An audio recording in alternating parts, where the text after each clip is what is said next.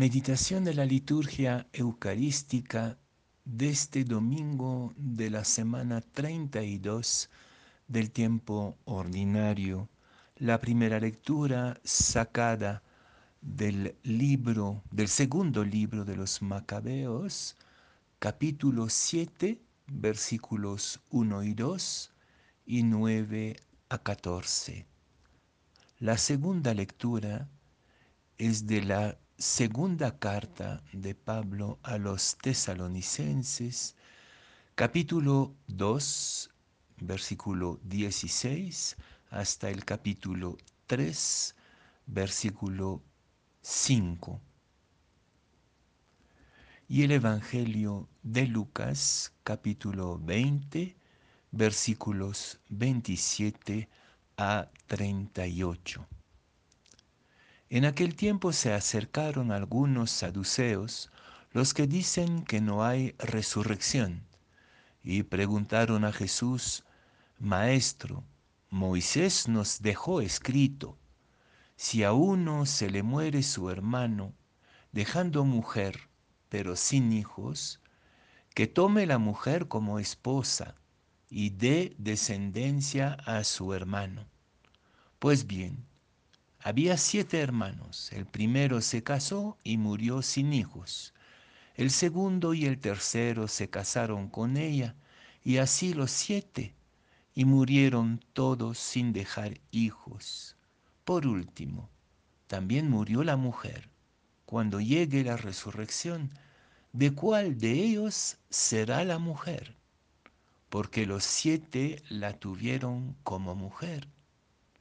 Jesús les dijo, en este mundo los hombres se casan y las mujeres toman esposo, pero los que sean juzgados dignos de tomar parte en el mundo futuro y en la resurrección de entre los muertos, no se casarán, ni ellas serán dadas en matrimonio, pues ya no pueden morir, ya que son como ángeles y son hijos de Dios porque son hijos e hijas de la resurrección. Y que los muertos resucitan, lo indicó el mismo Moisés en el episodio de la zarza, cuando llama al Señor Dios de Abraham, Dios de Isaac, Dios de Jacob, no es Dios de muertos, sino de vivos, porque para Él todos están vivos.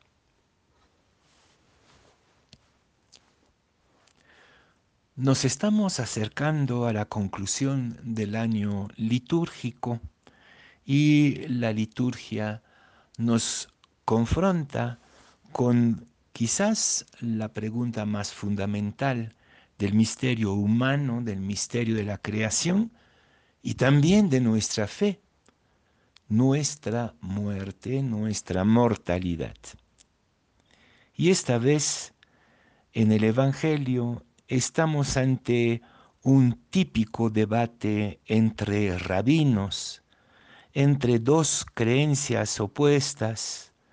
Los saduceos no creen en la resurrección de la carne, resurrección de los muertos, en cambio los fariseos sí, y están como obligando a Jesús a pronunciarse entre las dos tendencias teológicas.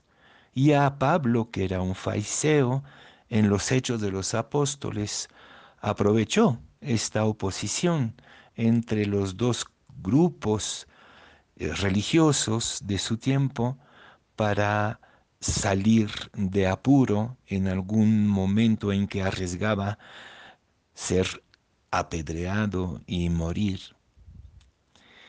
El argumento que se usa aquí es típico de los debates entre rabinos. Lo llamaría un argumento casuístico, límite y absurdo para vencer a su adversario. Eso de los siete maridos es un argumento absolutamente ridículo, que es también una manera de ridiculizar el argumento del otro. Aquí el corazón del debate es la fe o la no fe en la resurrección de la carne, en nuestra propia resurrección. Pero frente a sus adversarios que utilizan eh, argumentos y motivos que realmente no tienen mucho piso, Jesús se presenta como un excelente rabí, un hombre capaz de debatir a otro nivel.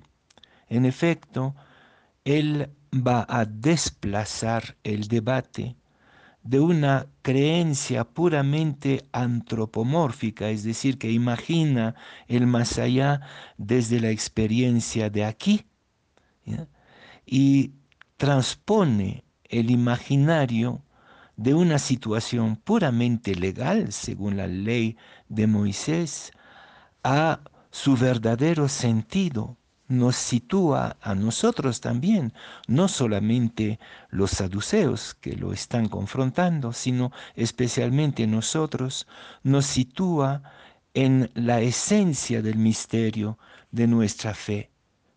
No se trata de imaginar, de transponer, de preguntarse cómo va a ser según nuestras categorías, sino de ponerse en el corazón del misterio de nuestra fe.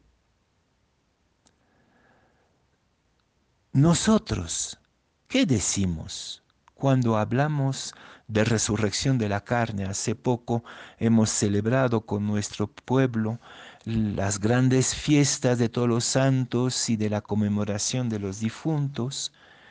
Y seguramente que cada uno de nosotros ha vuelto a preguntar, ¿creo o no creo en la resurrección de la carne? ¿Qué digo cuando hablo de resurrección?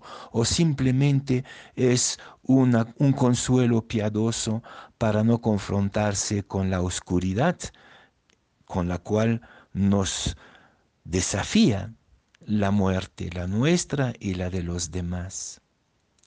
Creo que Jesús nos invita aquí a dejar de imaginar lo inimaginable. Hay que evitar de reducir nuestra convicción a una pura reanimación de los cadáveres, porque bueno, espontáneamente pensamos en esto, ¿no? Que la resurrección de la carne es una reanimación de cadáveres y, francamente, por ejemplo, ahora con eh, la el, hecho que se puede quemar a los cadáveres, pues eso nos pone ante un dilema trágico si nos quedamos con un puro imaginario de reanimación. No, la resurrección de la carne no es reanimación de los cadáveres. Jesús, en primer lugar, afirma una cosa que es nuestra convicción de fe. Dios es el Dios de la vida y de los vivos. Y a partir de esta afirmación fundamental, nos hace contemplar una nueva realidad, un nuevo mundo resucitado, un mundo donde nuestras categorías no son vigentes ya. En ese mundo de la resurrección, en este mundo resucitado, en particular en este caso que los saduceos presentan a Jesús, ya no existe un sistema patriarcal donde la mujer sea la propiedad de un hombre.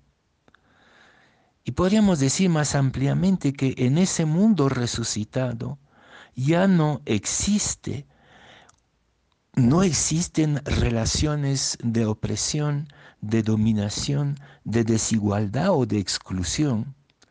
Las relaciones, y quizás así podemos entender la expresión serán como ángeles, nuestras relaciones serán de libertad y de plena reciprocidad entre iguales.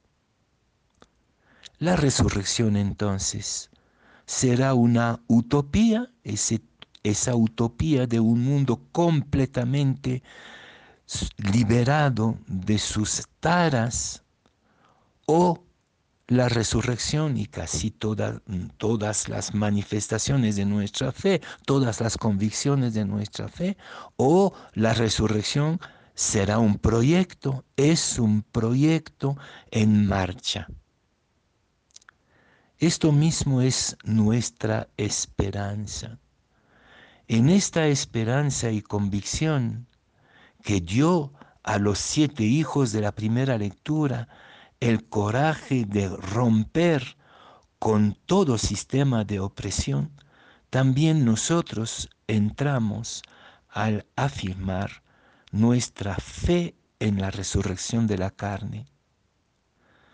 Esta fe no es simple transposición de nuestras categorías imaginarias, es el coraje de vivir desde ahora a contracorriente por un mundo donde exclusión y opresión ya habrán acabado, ya no serán vigentes. Entonces la, la, esperanza de la resurrección no es algo utópico para después de la muerte, es algo que ya está en marcha en el coraje de estos siete jóvenes y en nuestro coraje de andar a contracorriente. Si hemos resucitado, busquemos las cosas de arriba, nos dice la carta a los colosenses. Buscar las cosas de arriba es empezar desde ahora con sus riesgos, empezar desde ahora a vivir como resucitados, es decir, a contracorriente.